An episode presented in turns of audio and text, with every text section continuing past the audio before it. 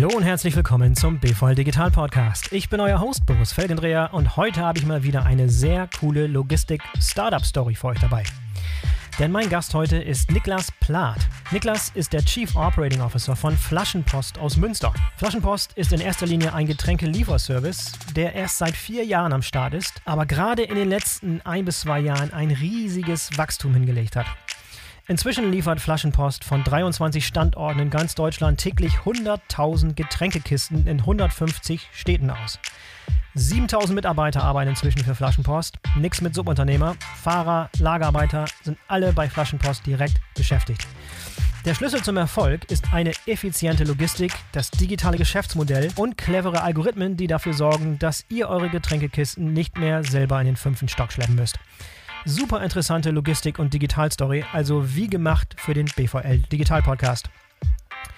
Mich freut auch riesig, dass das für Niklas heute eine Podcast-Premiere ist. Also zum ersten Mal ein Blick hinter die Kulissen von Flaschenpost vom Chief Operating Officer Niklas Plath, höchstpersönlich. Los geht's.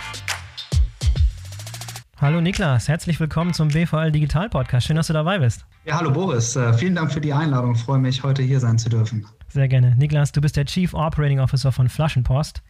Flaschenpost ist ein Lieferdienst für Getränke. Aber Getränke und mehr müsste man eigentlich sagen, aber dazu kommen wir nachher nochmal. Ja, genau. Das klingt, das klingt erstmal nicht besonders spektakulär, aber das System dahinter hat es in sich und genau darüber wollen wir heute ein bisschen mehr im Detail sprechen.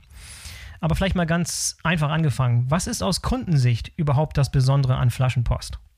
Also die Grundidee der Flaschenpost ist, die Getränkeversorgung möglichst einfach zu äh, gestalten und äh, den Kunden das lästige Kistenschleppen und auch die Pfandrückgabe abzunehmen und da entsprechend noch viel Zeit einzusparen. Ähm, funktioniert für den Kunden recht einfach. Du gehst einfach auf unsere Website äh, oder unsere App und kannst du dann aus über 1000 Produkten, ja, viele Getränke, aber mittlerweile auch äh, andere Produkte, äh, einen Warenkorb zusammenstellen, äh, dich dann, äh, wenn du gerade zwischen 9 und 21 Uhr montags bis samstags bestellst, äh, dir das innerhalb von 120 Minuten liefern lassen, bis mhm. zu dir an deiner Wohnungstür oder alternativ einen Vorbestellungszeitslot äh, aussuchen, sodass wir dann in einem definierten Zwei-Stunden-Fenster in der Zukunft ähm, bei dir vor der Tür stehen. Und wenn die Bestellung abgesendet wird, dann läuft die Mühle. Und das Ganze kostenfrei. Und das Ganze kostenfrei. Ja, das macht er jetzt seit, seit vier Jahren Pi mal Daumen. Also es gab so eine Vorphase, da können wir gleich noch darüber sprechen, eine Vorphase und dann so eine richtige Launchphase. Seit 2016 kann man sagen, ist das System so, wie es jetzt funktioniert, sozusagen am Start. Warst du, warst du Teil des Gründungsteams damals mit? Also ganz ursprünglich gab es mal einen Testlauf noch. Also die ersten Gehversuche der Flaschenpost fanden schon 2014, 2015 statt. Damals äh, mit Dieter Büchel, äh, der mal so testen wollte, wie reagiert der Markt eben auf die äh, Idee. Und äh, die ähm, ja, Resonanz war so überwältigend, dass man dann erstmal gesagt hat, okay, man feilt noch an dem System, bevor man das Ganze zur Marktreife bringen kann. Und dann haben wir gemeinsam 2016 auch mit Steffen und Christopher die Flaschenpost hier in Münster nochmal gelauncht und äh, seitdem dann sukzessive das Konzept in weitere Städte gebracht. Ja, nimm uns mal ein bisschen mit auf so eine kleine zeitreiche Entstehungsgeschichte. Wie, wie war das damals? Wo, wo kamst du her? Wie kamst du zu dem Team? Wir haben im Vorfeld gerade eben schon mal ein bisschen gesprochen. Wir haben so einiges an Gemeinsamkeiten, haben eine Zeit lang in Austin, Texas gewohnt. Erzähl mal ein bisschen aus deiner Geschichte, bevor wir dann einsteigen, wie du dann zum, äh, zur Flaschenpass kamst. Ja, wenn man mal ganz von vorne anfängt, ich bin äh, gebürtiger Niederrheiner, da komme ich her, bin ich aufgewachsen, mhm. ähm, habe aber über die letzten Jahre, wie du schon gerade ansprachst, auch mein Herz ein Stück weit an Austin, Texas verloren, ähm, habe dort drei Jahre äh, ein Startup mit aufgebaut und äh, mittlerweile natürlich auch äh, an Münster, wo ich jetzt schon seit vier Jahren ähm, beheimatet bin. Ähm, ganz ursprünglich habe ich mal BWL studiert an der WHU in Fallenda, habe da für mich auch äh, sehr schnell gemerkt, dass für die Startup- und Entrepreneurship-Welt genau die richtige ist. Ähm, hat schon immer Spaß gemacht, so über Systeme, Organisationen nachzudenken, die ein Stück weit zu bauen ja, und da Stein auf Stein zu setzen, äh, möglichst viele Gestaltungsmöglichkeiten zu haben, so Ideen, Kreativität mit einzubringen und umzusetzen und möglichst eben auf so einer ich sag mal, grünen Wiese etwas aufzubauen und das Ganze ein Stück weit eben auch ohne Limit. Ja? Also wo man eben sagt, okay, man hat irgendwie hier eine Mission und man kann das eben so weit treiben, wie man es am Ende treiben möchte. Ja. Und äh, dann gab es nochmal so einen kleinen Abstecher ähm, im Venture Capital Bereich äh, zu Cherry Ventures in äh, Berlin und dann letztendlich habe ich mich hier in das Abenteuer geschmissen in Münster. Und Cherry Ventures, wenn ich es richtig gesehen habe, sind auch Investoren bei Flaschenpost, richtig? War das vielleicht die Connection? Also bist du dadurch auf Flaschenpost aufmerksam geworden? Korrekt. Also Cherry Ventures ähm, war damals Teil der Seed-Investor-Runde, hat somit das Startkapital gegeben, die Anschubfinanzierung, um eben dann nach den allerersten Gehversuchen ein System zu bauen, das dann skalierungsfähig ist und sich auch dann ähm, im, ja, ich sag mal, großem Stile trägt. Und inzwischen habt ihr, glaube ich, was, drei, drei große Finanzierungsrunden eingefahren. Also ihr seid äh, finanziell gut aufgestellt. Man munkelt, dass ihr auf dem Correct, Weg sein zum, zum Unicorn seid.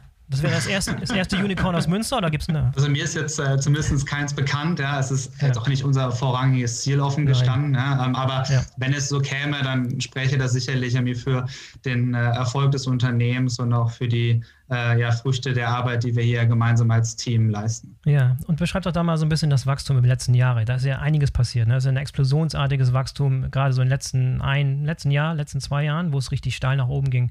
Beschreib mal kurz, wie ihr so sukzessive, also Münster angefangen und dann wie ihr so sukzessive weitergemacht habt neue Standorte, ja. mehr Mitarbeiter und Wachstum, einmal so ein bisschen so also diese, diese Fahrt da beschreiben. Ja, also wir haben so alle klassischen Phasen eines Startups äh, durchlebt, der ganze Münster eben auch irgendwie mit einer Handvoll Leute in einem kleinen Büro, man hat sich Schreibtische geteilt ja, und äh, hat äh, zunächst einmal von verschiedensten Produkten eine Handvoll oder zwei Handvoll Kisten gekauft, einfach mal geschaut, was will der Kunde so, was fragt er nach, und das Ganze dann sukzessive professionalisiert. Ähm, am Anfang saßen wir natürlich auch selbst noch oft hinterm Steuer. Wenn dann mal ein Fahrer gefehlt hat, dann haben wir uns natürlich auch als Geschäftsführung mit in die Autos gesetzt.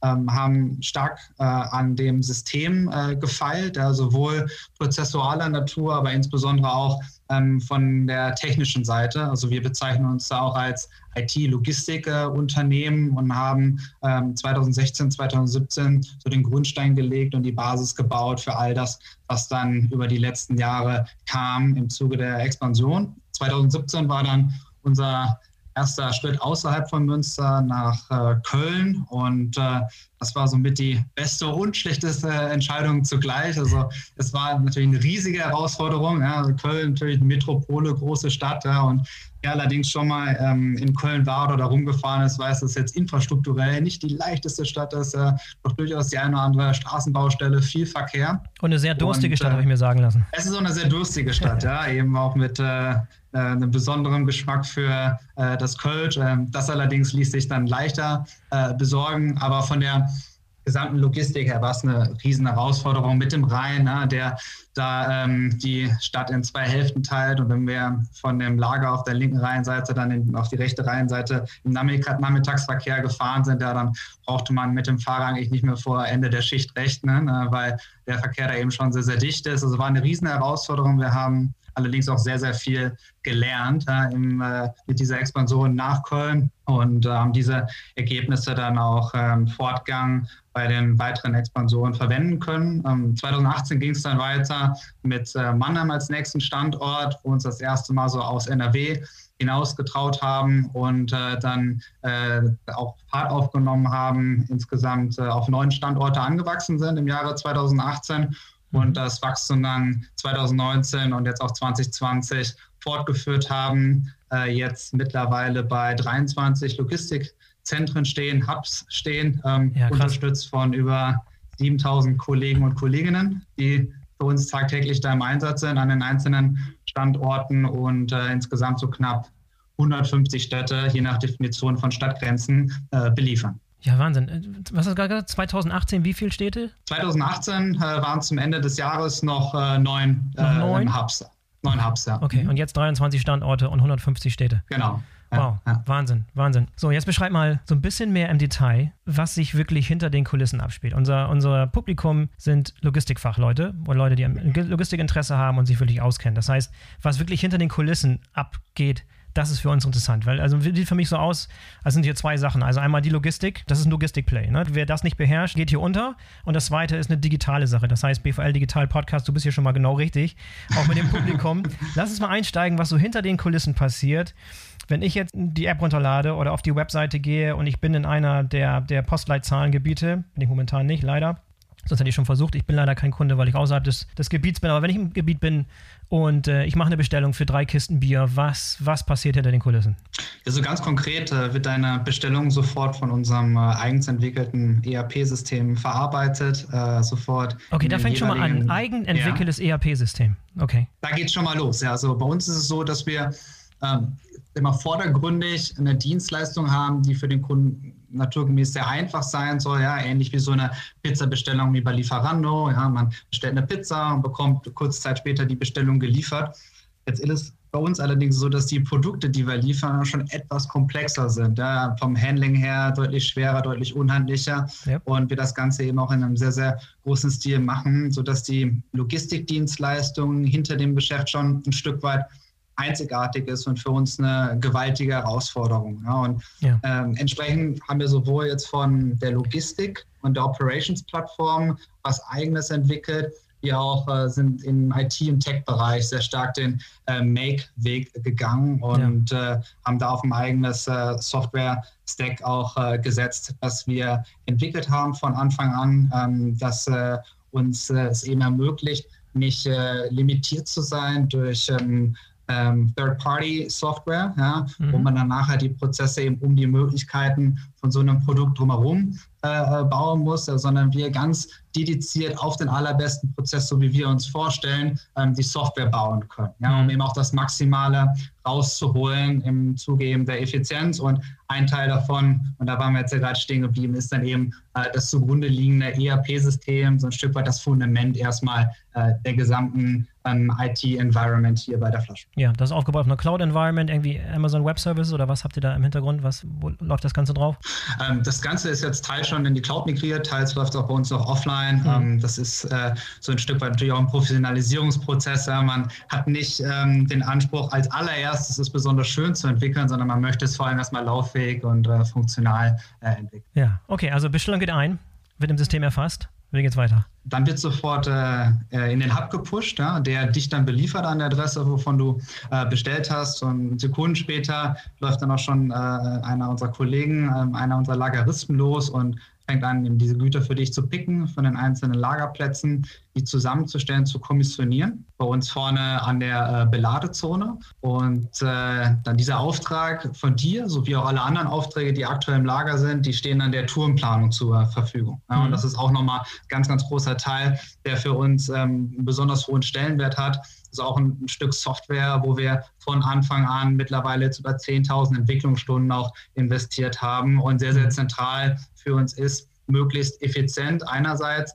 aber auch natürlich pünktlich für dich, ja, also dass du auch wirklich zu deiner versprochenen Lieferzeit deine Ware bekommst, dann die Touren zu planen. Ja. Und dieser mhm. Algorithmus, der guckt sich dann stetig an, okay, ich habe die, die Aufträge gerade im Lager, ähm, wo habe ich ganz gute Cluster ja, in meinem Liefergebiet und welche äh, Touren kann ich daraus bauen und in welcher Reihenfolge fahre ich die entsprechend dann auch an. Ja. Und äh, wenn dann der Tourenplanungsalgorithmus dich auserkoren hat und deine Bestellung und das Ganze auf dem Trip dann zugewiesen hat, wird das Ganze von einem unserer Fahrer äh, übernommen, die dann wiederum auch mit unserer eigens entwickelten Driver-App äh, die Bestellung anfangen ins Fahrzeug zu laden und dann sich auf die Tour begeben und dann äh, dich beliefern. Ja, lass mal ein paar Schritte zurückgehen. Ich habe noch ein paar Fragen zu, was du da jetzt gerade runtergerasselt hast. Äh, erstmal, sind alle eure Lagerhäuser eigenbetrieben? Das heißt, ihr habt keine externen Logistikdienstleister, die in, in, ihrem, in eurem Auftrag die, die Waren kommissionieren und, und ausliefern, sondern das ist alles in Eigenhand, richtig? Korrekt, das ist alles ähm, selbst betrieben. Alle ähm, Warehouses sind äh, äh, in eigenen Operations, ja? mhm. genauso auch wie alle Mitarbeiter, die uns unterstützen. Also wir arbeiten auch überhaupt nicht mit äh, Subkontraktoren ähm, mhm. zusammen. Ähm, alle Mitarbeiter, die für uns mit äh, tätig sind, sind auch bei uns direkt angestellt. Ja, daher und, auch die große äh, Zahl 7000. So kommt die, die 7000er Zahl zustande ne, als Mitarbeiter. Genau, genau. Ja. ja. Da brauchen wir natürlich viele helfende Hände, um äh, am Ende auch die zahlreichen Getränkekisten zu den Kunden zu bringen. Ja, oder erstmal eben zu den Fahrzeugen und dann eben mit den Fahrzeugen zu den Kunden. Und äh, das führt sich auch fort über die eigene Logistikflotte, die wir betreiben, mit dann mittlerweile äh, über 1400 Auslieferungsfahrzeugen und geht dann wiederum sogar am anderen Ende dazu über, dass wir jetzt seit einigen Monaten eigene LKWs im äh, Einsatz haben und auch die Ware selbst von den äh, Herstellern, den Abfüllern äh, abholen von der Rampe und zum äh, Lagerverfahren. Also wenn man so will, wirklich eine möglichst äh, breite vertikale Integration der Wertschöpfungskette, habe ich angefangen von der Rampe der Hersteller im Supply Chain Management bis hin zur Wohnungstür des Kundens, ähm, wo wir mit unseren eigenen Fahrzeugen und unserer eigenen Mannschaft dann die Ware ausliefern. Ja, und dann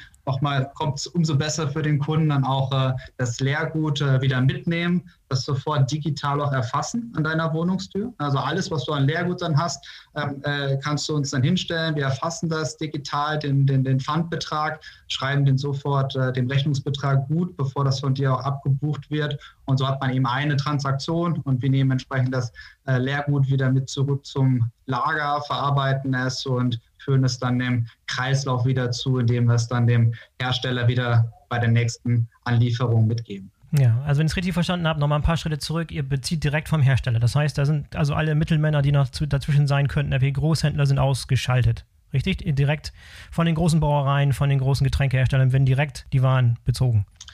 Also die Quote nimmt auf jeden Fall zu. Ja, es, es, ist natürlich so, dass jetzt nicht von allen unseren 1000 Produkten es sich lohnen würde, da einen ganzen LKW ja, vom ja, Hersteller zu beziehen, weil da gibt es natürlich immer Spezialprodukte, die drehen sich deutlich langsamer als eben andere Produkte. aber jetzt von den Volumina her, insbesondere mit den High-Runnern, wird sehr, sehr viel dann schon direkt bezogen. Und äh, das ähm, macht natürlich aus vielerlei Hinsicht dann auch Spaß und äh, ergibt Sinn, ähm, sowohl aus ökonomischer Perspektive, äh, indem man das Gut eben nicht durch mehrere Hände gibt ja, oder auch an mehrere Orte fährt, aber insbesondere aus Nachhaltigkeitsperspektive, weil jeder eingesparter Kilometer vom Truck her entsprechend auch eingesparte CO2-Emissionen.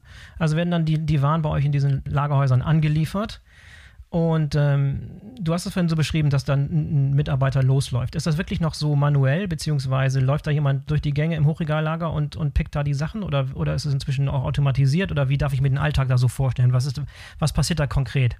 Also wir haben Automatisierungstechnik äh, im Einsatz. Also generell muss man auch sagen, wir sind eine sehr äh, innovative Organisation. Ja? Also sowohl hier im Headquarter Münster als auch die Kollegen und Kolleginnen im äh, Lager und der Logistik. Da reichen uns auch immer immer sehr, sehr viele Ideen und Vorschläge. Ja, wie können wir Dinge wo, äh, besser, einfacher, effizienter, aber auch ergonomischer für die Mitarbeiter gestalten. Und äh, so haben wir auch hier bei uns in Münster ein Inhouse äh, Engineering Team sitzen, ja, mit denen wir immer gemeinsam überlegen, okay, was ist irgendwie so die nächste Automatisierungstechnik, die Sinn ergibt für unsere Logistik, sowohl im Lager als eventuell auch bei der Auslieferung äh, an sich. Ja, und mhm. so gibt es da natürlich Unterstützung ja, in Form von Pick-by-Light-Systemen, in Form von äh, Smart Wearables, ja, also so sprich so, so Computer an der, an der Hand kombiniert ähm, mit äh, so äh, Barcode-Scanner, Handschuhen, ja, wo man eben möglichst dann schnell und ergonomisch auch die ähm, Ware aus den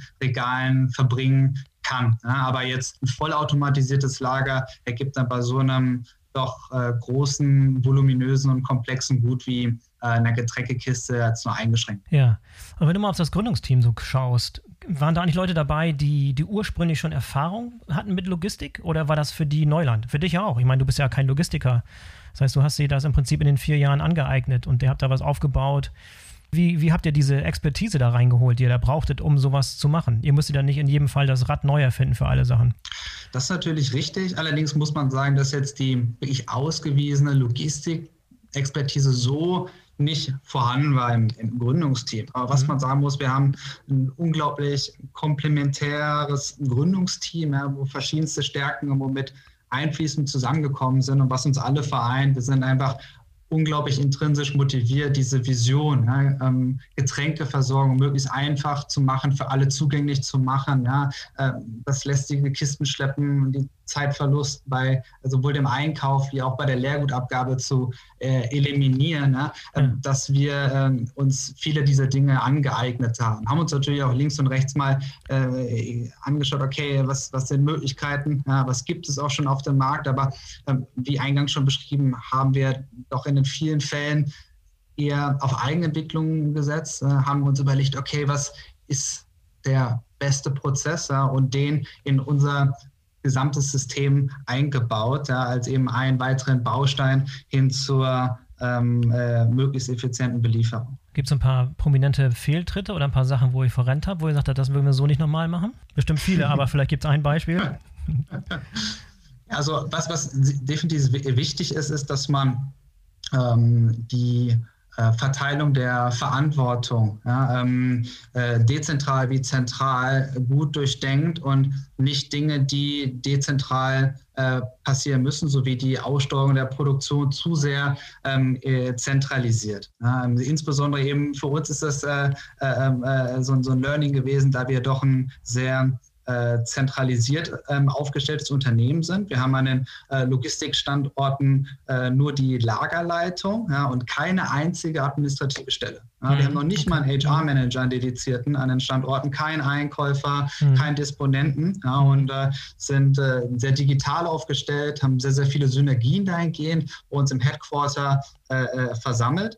Allerdings, wenn es jetzt wirklich um die Steuerung, die Aussteuerung der Produktion angeht, eine Mitarbeiterführung sowieso, ja, das versuchen digital zu machen und remote, das äh, würde ich jetzt keinem äh, äh voll empfehlen. Ja. Das sind eben also Themen, das merkt man dann eben auch mit der Zeit, ne, wie geht man in so einem System eben mit den Besonderheiten um, so große Mannschaften, ja, von wo da bis zu auch äh, 450, 500 Kollegen pro äh, äh, Hub ja, ähm, mhm. äh, zu führen, zu formen, ja, um da eben ein schlagkräftiges, äh, gutes Team dann auch ähm, dort zu etablieren. Ja, wie viele Leute arbeiten denn momentan in der Administration da in Münster? So sind so summa summarum so um die 300 Kollegen, die wir jetzt hier schon, ja. vor Ort in Münster haben. Ja. ja. wie viele sind davon IT und Entwicklung? Puh, ähm, also Entwicklung bestimmt, ist jetzt?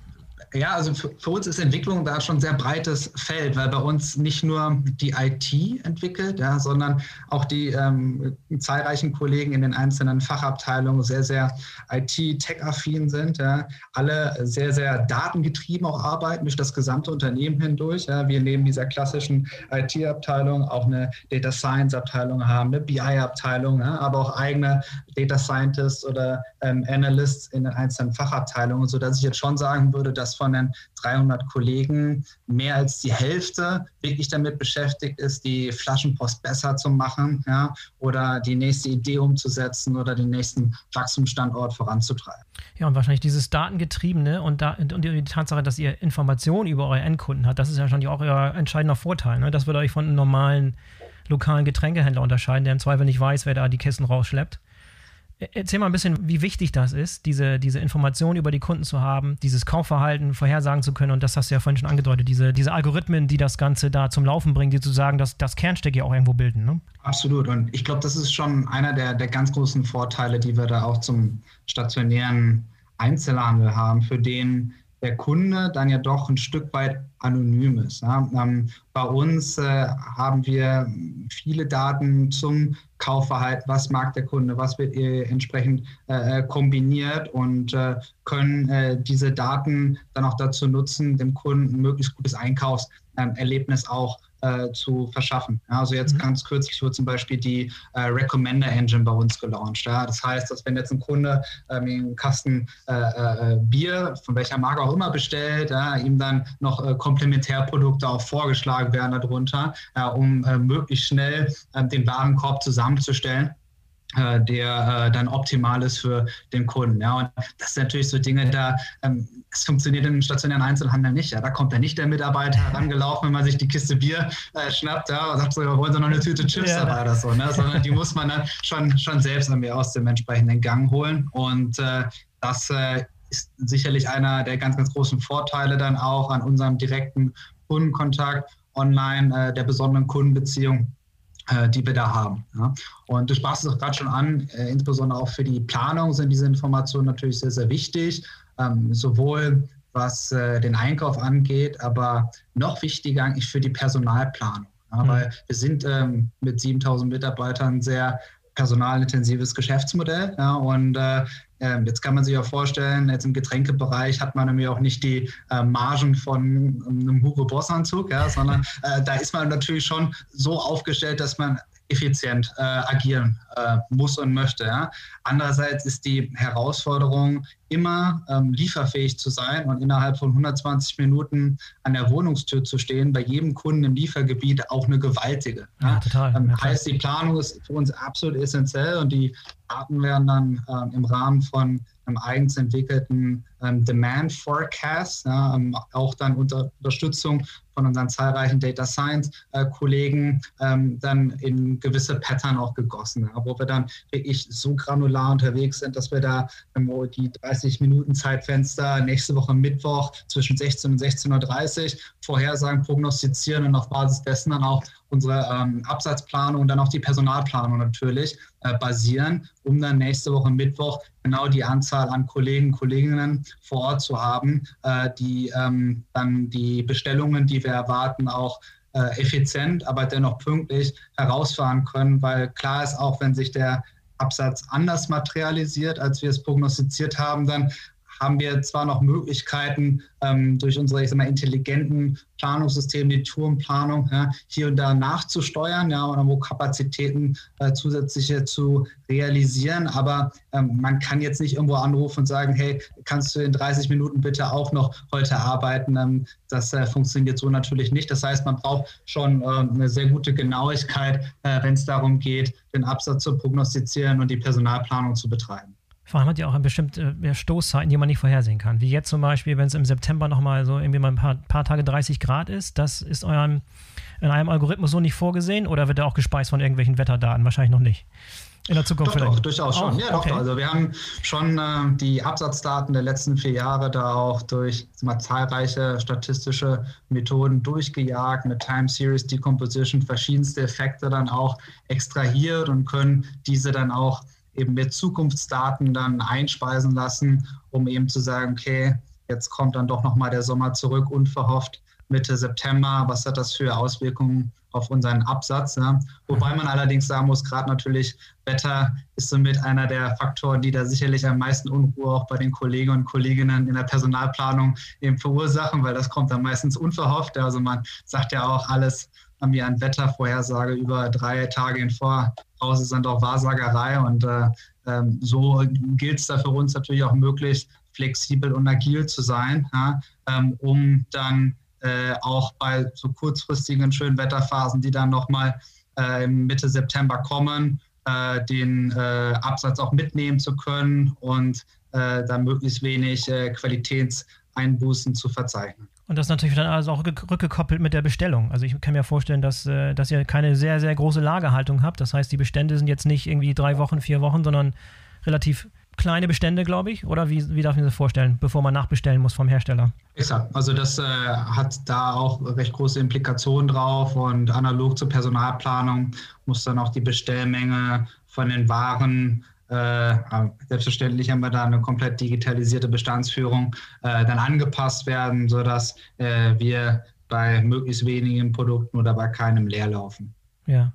Wenn das jetzt mal so vergleichst mit eurer traditionellen Konkurrenz, die lokalen Getränkelieferanten oder Händler vor Ort. Die haben alte Systeme, ganz, ganz viel noch manuell, ganz viel analog. Ist das der entscheidende Nachteil, dass die, oder, oder euer entscheidender Vorteil, dass ihr sozusagen das ganze System neu denken konntet, mit allen möglichen digitalen Schnickschnack, äh, dass das Ganze halt zu dem macht, was es, was es fähig ist zu bringen? Ist das euer entscheidender Vorteil gegenüber einem alten System, was im Prinzip aufwendig irgendwie neu gebaut werden muss? Mit anderen Worten, wie sieht das normalerweise aus bei so einem, ja. bei so einem lokalen ja. Getränkehändler? Wie, wie digital sind die eigentlich unterwegs? Es, es sieht anders aus, ja, ohne es jetzt im Detail offen gestanden zu kennen. Ich habe mich jetzt noch nirgendwo da äh, eingeschlichen.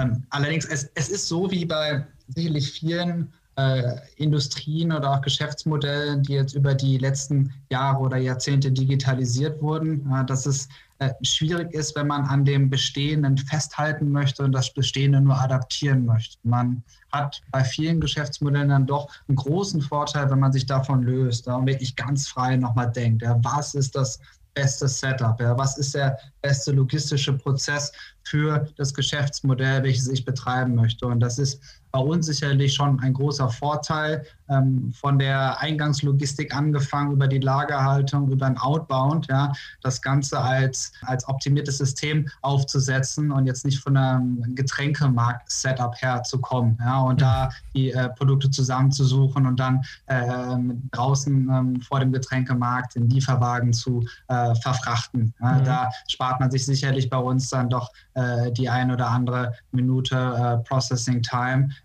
in der Zusammenstellung der Produkte.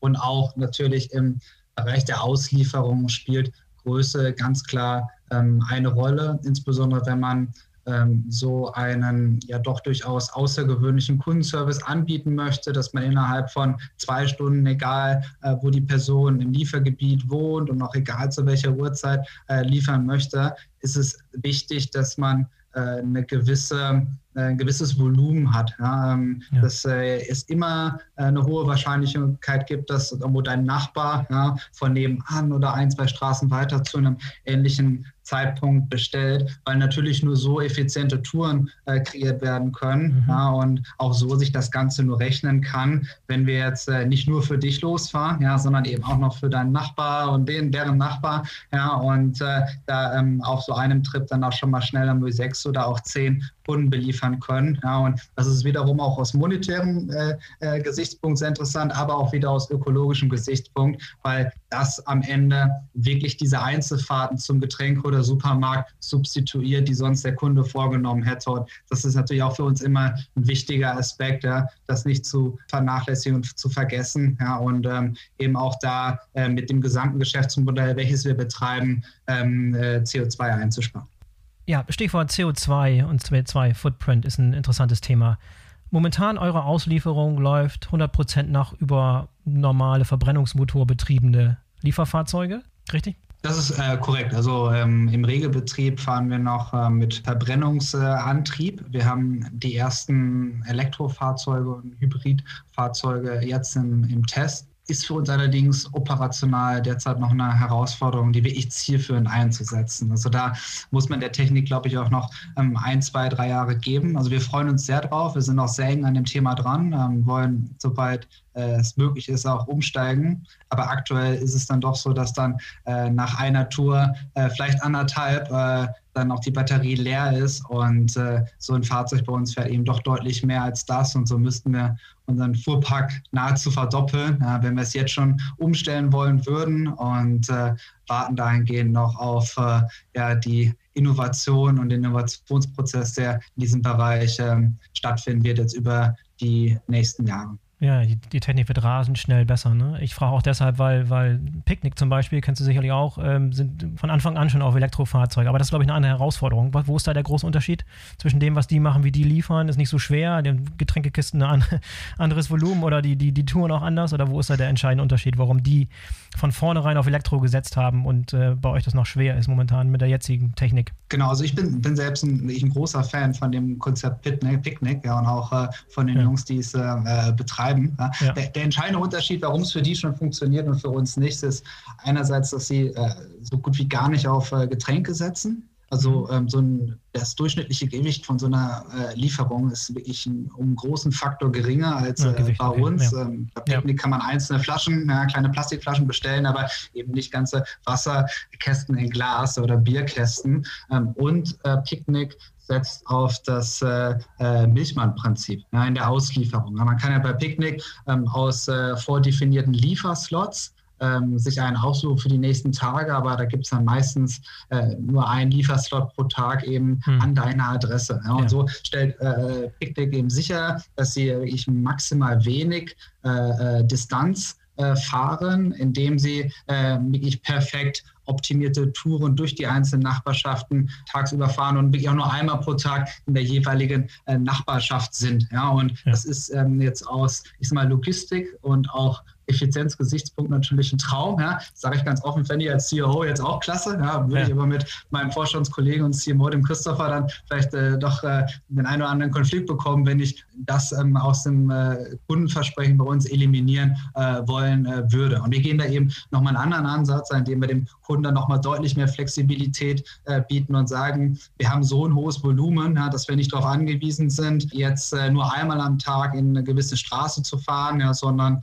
dadurch, dass wir so viele Bestellungen immer zeitgleich zur Optimierung zur Verfügung haben, ergibt sich immer ein Cluster und immer eine effiziente Tour, äh, die es dann auch rechtfertigt, mehrmals äh, in die gleiche Nachbarschaft zu fahren.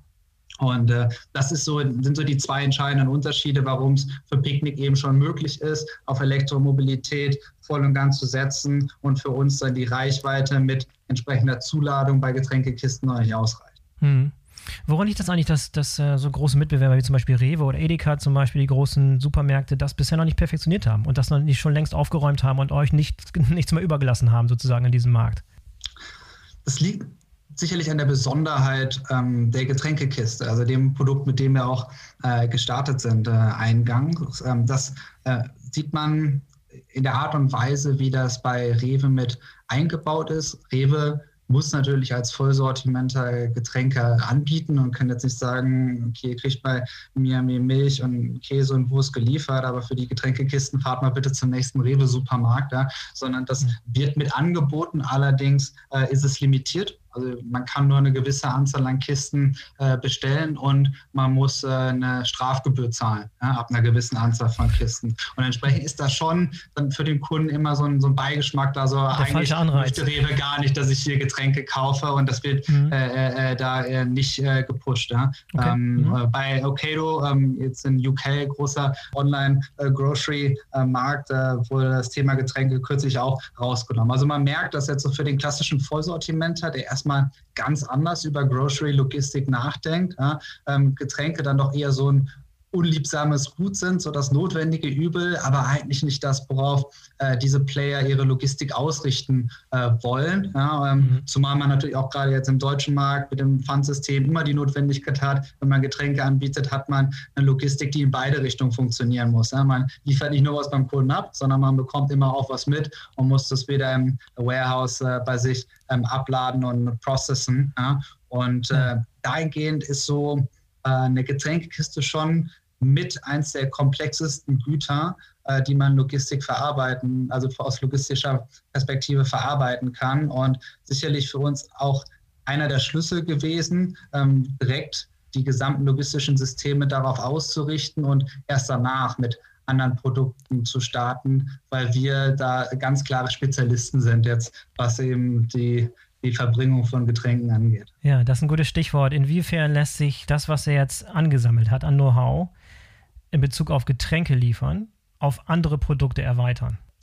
Ja, also wir haben von der Grundstruktur, vom Grundsystem äh, die Logistik beibehalten können für all das, was wir in den letzten Jahren zum Sortiment hinzugefügt haben. Das begann damals mal mit so naheliegenden Produkten, dass wir neben Kästen auch einzelne Flaschen äh, ins Sortiment aufgenommen haben, Stichwort Wein, Sekt, Spirituosen.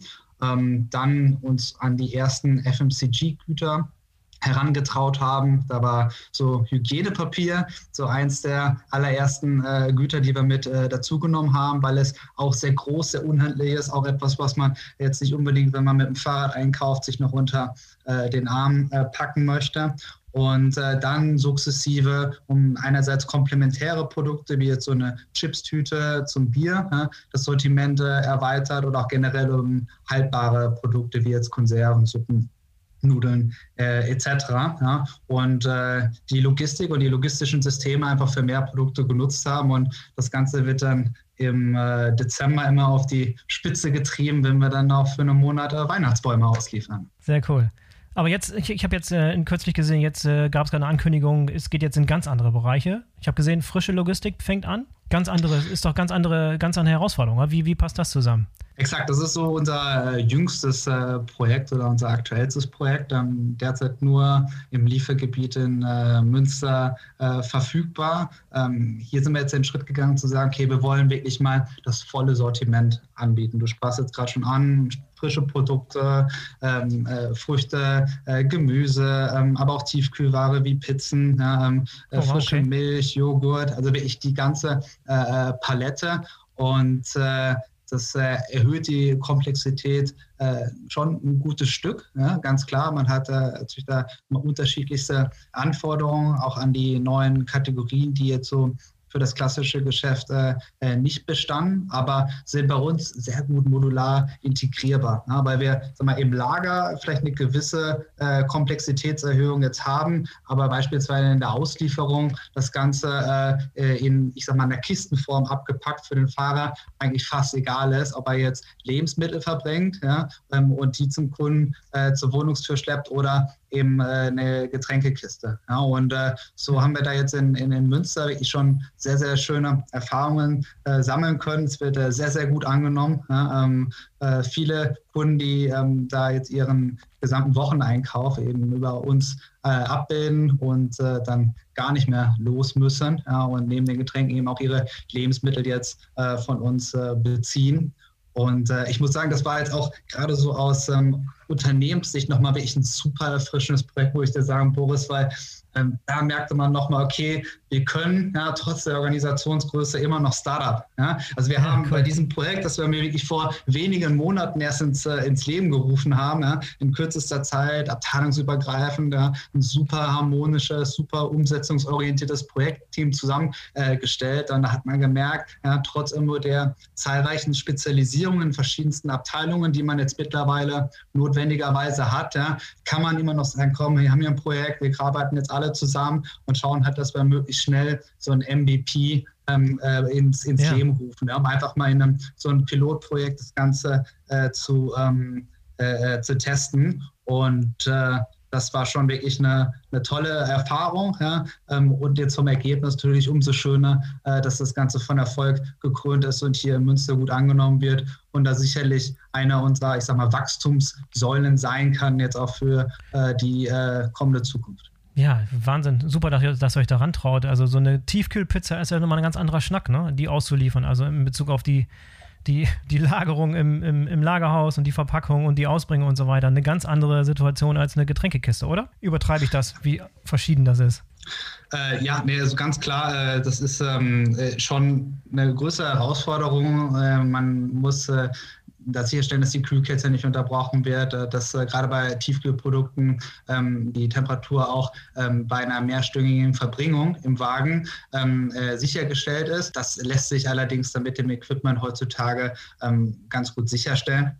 Ähm, sodass äh, wir letztendlich zwar unsere Systeme an der einen oder anderen Stelle leicht adaptieren mussten, äh, neues Equipment angeschafft haben, äh, wenn das aber einmal eingeschwungen ist, sich das für alle dann auch so anfühlt, als hätte man das schon immer so gemacht. Ja, und dann seid ihr eins zu eins wirklich die direkten Konkurrenten mit den Revis und äh, Edekas dieser Welt. Äh, ja, dann äh, haben wir natürlich noch mehr Schnittmenge, noch mehr Schnittpunkte und äh, äh konkurrieren da sicherlich noch mehr ähm, um den, die Versorgung des Grundbedarfs äh, von äh, der Bevölkerung. Ja, und euer, euer Versprechen, was, was ihr bei den Getränken habt, dass ihr die Getränke liefert ohne Mehrkosten, das wollt ihr auch so bei den Lebensmitteln beibehalten. Auch nicht irgendwie versteckt die, die Lebensmittelpreise hochhalten oder die Getränkekisten. ich meine, das ist doch das Versprechen, oder? Herr Boris, ist das jetzt gerade ein versteckter Versuch, mich jetzt hier zu einer definitiven Aussage zu bringen? Nein, also ich kann dir sagen, ich habe da jetzt äh, mal keine, ähm, keine Pläne in der Schublade, die jetzt an dem grundlegenden Versprechen irgendwas ändern. Aber wäre jetzt sicherlich nicht seriös, äh, da zu sagen, dass wir irgendwas nie machen ja, oder dann nicht mal drüber nachdenken. Am Ende ähm, möchten wir äh, dem Kunden dann super Erlebnis äh, ähm, ermöglichen, äh, möchten äh, den gesamten Einkauf, nicht nur den Getränkeeinkauf, möglichst äh, einfach gestalten, zeitsparend und eben körperlich nicht anstrengend. Ja, und da sind wir natürlich immer äh, darum bemüht, auch dem Kunden dann die besten Preise äh, zu bieten, ja, ähm, sofern das für uns äh, profitabel be betrieben werden kann. Ja, du hast eben schon mal ein bisschen angedeutet, Zukunftspläne. Wie sieht's aus? Expansion Deutschland ist noch nicht abgeschlossen. Da kommt noch einiges sicherlich. Oder seid ihr mit den Großstädten, die ihr soweit habt, abgeschlossen? Oder geht es nochmal irgendwann so eine kleinere, ländlichere Region? Oder ist das völlig ausgeschlossen? Äh, ausgeschlossen ist auch hier nichts. Also wir haben noch einige ähm, Expansionsstandorte bei uns auf dem ähm, Radar. Ja. Mhm. Wir sind jetzt mit 23 Logistikzentren schon flächendeckend sehr breit vertreten, insbesondere natürlich bei uns hier im Heimatbundesland in, in NRW. Ja. Aber wenn man jetzt mal so auf die Landkarte guckt ja, und da verrate ich jetzt auch keine Geheimnisse, ja, dass wir jetzt in Stuttgart noch nicht sind, liegt nicht daran, weil wir die Stuttgarter nicht mögen, ja, sondern einfach, weil wir halt Schritt für Schritt expandieren müssen, ja, wie auch immer für uns äh, die passende Logistikfläche sorgfältig auswählen, ja, weil einmal für die Logistikfläche entschieden, äh, hat man eben schon die Rahmenbedingungen im, im großen Maße auch festgelegt. Ja, das Ganze sollte entsprechend dann auch nicht zu ländlichen Raum gelegen sein, sonst hat man sehr, sehr lange ineffiziente äh, ähm, Anfahrtswege. Ja, und äh, so gibt es da sicherlich noch äh, einige Städte auch in, in, in Deutschland, ähm, äh, die wir äh, da in den nächsten Monaten oder auch Jahren auf die Landkarte mit raufnehmen wollen. Hm. Wie sieht es aus mit dem Ausland? Auslandsexpansion ins benachbarte Ausland? Kommt das in Frage? Auslandsexpansion ist für uns äh, auch absolut äh, auf der Agenda und auf dem mhm. Radar. Gibt es jetzt auch keine, keine konkreten Pläne, über die wir uns jetzt äh, unterhalten könnten, aber warum nicht? Also ähm, äh, das, das Thema On-Demand Delivery ähm, Service ist für uns jetzt schon etwas, das jetzt nicht nur spannend ist für die deutsche Bevölkerung, sondern sicherlich auch für ähm, andere europäische Länder. Ja, und dahingehend schauen wir uns das ganz genau an. Niklas, ich merke, ihr habt einen extrem starken Expansionsdrang und Wachstumsdrang. Ich kann mir vorstellen, dass ihr ein Händering nach Leuten sucht. Ist es einfach oder schwer, in Münster gute Leute zu finden?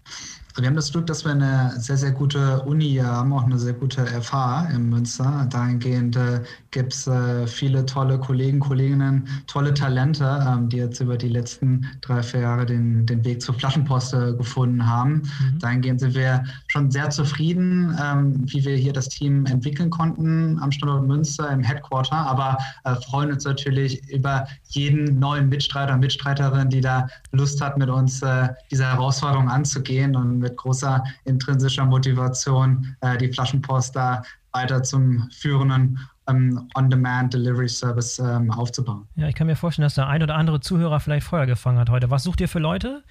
Die wir unterbringen können bei euch? Es ist eine äh, sehr, sehr breite Palette, ja, also wirklich von äh, äh, äh Kollegen, Kolleginnen, die da äh, große Tech-Skills mitbringen, ja, Programmierskills, aber auch Marketing, ähm, äh, natürlich jetzt hier auch gerichtet ans Fachpublikum, Logistik-Skills oder Interesse an, an Operations. Ja. Ähm, wenn ich ja einmal Werbung machen darf, dann vielleicht einmal für unsere äh, Job-Website äh, ja, www.wirsindflaschenpost.de. Dort haben wir einmal alle ähm, offenen Stellen und auch generell alle Abteilungen, äh, die hier verankert sind bei der Flaschenpost aufgelistet. Und da kann man sich mal einen ganz guten Überblick zu machen, in welcher Rolle man hier Teil der Flaschenpostreise werden kann. Du hast auf jeden Fall gute Werbung gemacht fürs Unternehmen heute. Man merkt, da steckt Feuer drin und da ist einig, da geht einiges das nächste Unicorn kommt aus Münster, bin ich mir ganz sicher. Danke, Boris. Mir hat es auch super viel Spaß gemacht, äh, dass wir uns da heute mal so intensiv über die Flaschenpost austauschen durften und äh, ich da auch vielleicht dem einen oder anderen Hörer mal ein paar ähm, Insights geben konnte hinter die Kulissen, äh, was bei uns hier bei der Flaschenpost passiert, was man ja sonst eher so von der Straße kennt, von den vielen Bullis, die in den Städten in äh, Deutschland unterwegs sind. Ja, mega. Tolle, tolles Gespräch und danke, dass du dir die Zeit genommen hast heute. War hervorragend. Wir müssen uns mal irgendwann wieder treffen für eine zweite Folge. Da passiert ja so viel bei euch. Da müssen wir nochmal einen zweiten Follow-up-Termin machen, irgendwann im nächsten Jahr vielleicht. Aber vielen Dank schon mal fürs Gespräch heute. Sehr gerne, Boris. Jederzeit. Danke dir. So, das war die BVL Digital Podcast Episode mit Niklas Plath von Flaschenpost. Ich fand super interessant, ich hoffe ihr auch. Wenn es euch gefallen hat, dann hinterlasst uns doch mal eine positive Bewertung oder eine kleine Rezension auf iTunes. Würde uns sehr freuen. Und denkt dran, den BVL Digital Podcast zu abonnieren, damit ihr keine der kommenden Folgen verpasst. Bis zum nächsten Mal, euer Boris Felgendreher.